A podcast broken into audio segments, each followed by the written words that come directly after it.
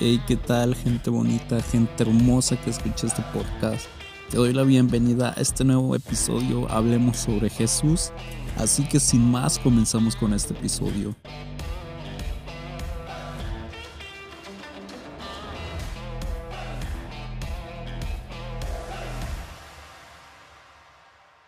Así que bien, comenzamos con este episodio, el cual sigue estando muy interesante.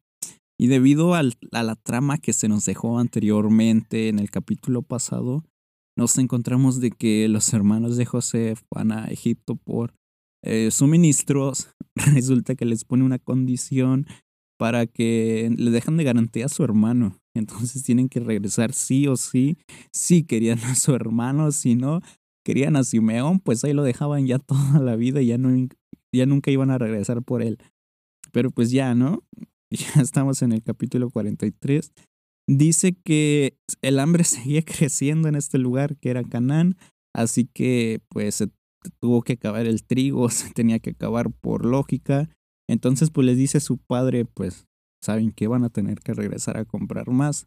Pero uno de sus hijos que se llamaba Judá le dice pues, ah, el rey nos pidió, o el gobernador nos pidió una condición, que si queríamos volver, teníamos que llevar a nuestro hermano menor. Así que como que le dijo, pues es una condición, así que dámelo o que nos acompañe. Entonces, pues su padre ahí como que les echa en cara o como que les dice, ¿y para qué le dijeron que tenían otro hermano? ¿Por qué me causan tantos problemas? Entonces, pues ya resulta que sus hermanos dicen, pues nosotros no sabíamos que iban a querer o tomar a Simeón. Entonces, pues él hacía preguntas pues normales de familia, si teníamos otros hermanos, según seguías con vida, si tenías más hermanos o cosas así, ¿no? Entonces, pues, pero jamás imaginamos que se iba a quedar con Simeón. Pero pues le dice, pero pues si queremos, pero entonces Judá le vuelve a repetir, pero si queremos seguir con vida, ya sabes qué tenemos que hacer. Déjanos a Benjamín, nosotros lo cuidamos. Entonces, pues, dice, si algo le pasa, eh, toda mi vida cargaré con la culpa. Así que, francamente, pues, si no hubiéramos dejado pasar tanto tiempo, ya hubiéramos ido y vuelto dos veces. Entonces, pues imagínate, como que no sé si no querían a Simeón, pero pues el chiste es que ya lo dejaron ahí un tiempo. Eh, tanto que dice que ya hubieran ido y regresado dos veces, así que ya había pasado un ratito. Entonces, pues a Simeón ya hasta lo, ya se había olvidado, yo creo, de ahí. Pero pues ya no. Entonces, su padre no tuvo otro remedio que aceptar. Entonces, pues lo entrega. Y pues ya dice, pues, ok, pero van a ser como una lista de de condiciones para ir. Dice, llévenle regalos, eh, llévenle bálsamo, miel, especies, mirra, pistachos, almendras. Lleven el doble de la cantidad de dinero. Dice, pues así como le regresó el dinero, quizás se equivocó. Entonces, pues le van a pagar doble. Entonces, pues sí, ¿no? Esa era como que la condición. Y ya dice que el Dios Todopoderoso haga que ese hombre les tenga compasión y deje que Benjamín y su otro hermano regresen con ustedes. Entonces, pues ya, era como la bendición que le dio.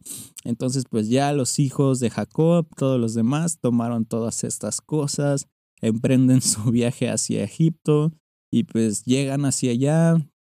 Ya después vio, eh, le dijo al mayordomo de su palacio, José, dice, pues, ¿sabes qué? No, bueno, no les dijo que eran sus hermanos, pero él sabía. Dice, pues llévalos a mi casa. Dice, prepara comida, no sé, mata un animal, porque al mediodía voy a almorzar con ellos. Entonces, pues ya dice que el mayordomo cumplió las órdenes, los llevó a su casa, pero pues ellos como que se asustaron y pensaron que, no sé, los iban a matar o a hacer esclavos. Entonces, pues eh, sus hermanos les dice, pues sabes que la vez pasada en nuestros costales estaba todo el dinero, así que queremos como pedir una disculpa. El mayordomo dice que no, que en efectivamente todo lo, el dinero que ellos habían dado, él mismo lo había guardado. Entonces quizás su Dios había hecho como un milagro de entregarles todo el dinero.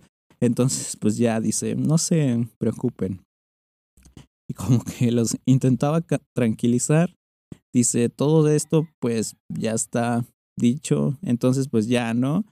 Eh, entonces lo mandas a su casa, ya un poquito más tranquilos. Ya sacaron a Simeón después de mucho, o bueno, de algún tiempo. Y todos ellos, pues, los invitó a entrar a la casa de José, les dio agua para que se bañaran y les dio de comer a sus burros. Entonces, pues, hasta los burritos les fue bien porque comieron. Y pues ya ellos sabían que también que José iba a comer con ellos al mediodía y entonces fue que ellos prepararon los regalos que ellos llevaban, eh, que de todos modos se los iban a dar, pero pues esta era como que se alineó a la ocasión perfecta. Y pues ya cuando, cuando José llegó a la casa, pues todos ellos se inclinaron ante él. Quizá también es como el cumplimiento de su sueño. Y ya dice, les pregunta por su padre, dice pues él está muy bien de salud y también listo para servirte. Entonces pues ya José ve a su alrededor, ve a su hermano el más pequeño y entonces dice, este es el hermano menor que tanto me hablaron y dice que sí, efectivo. Entonces pues le dice, José, pues Dios te bendiga, hijo mío. Y esto le conmovió a José. Yo me imagino que entraron algunos sentimientos. Entonces pues dice que pues se conmovió. Entonces salió de prisa, entró a su cuarto y se echó a llorar. Entonces, pues al parecer vemos que sí le pegó un poquito feo este reencuentro, verlo. Entonces, pues ya se lava la cara, eh, controla sus emociones y salió y dijo, pues ya, sirvan la comida.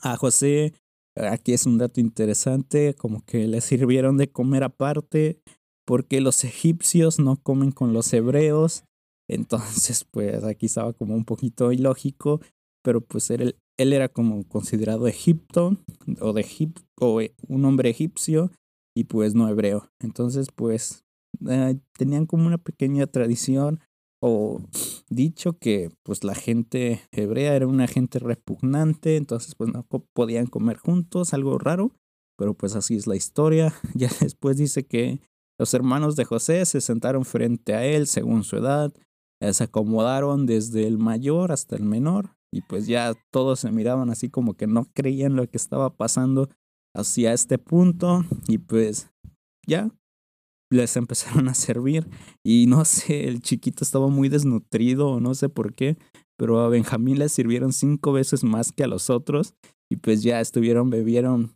estuvieron bebiendo con José y dice que estuvieron muy alegres. Entonces, pues hasta ahorita el reencuentro pues ha sido aceptable, no ha habido violencia, entonces pues se puede decir que hasta ahorita es casi un éxito.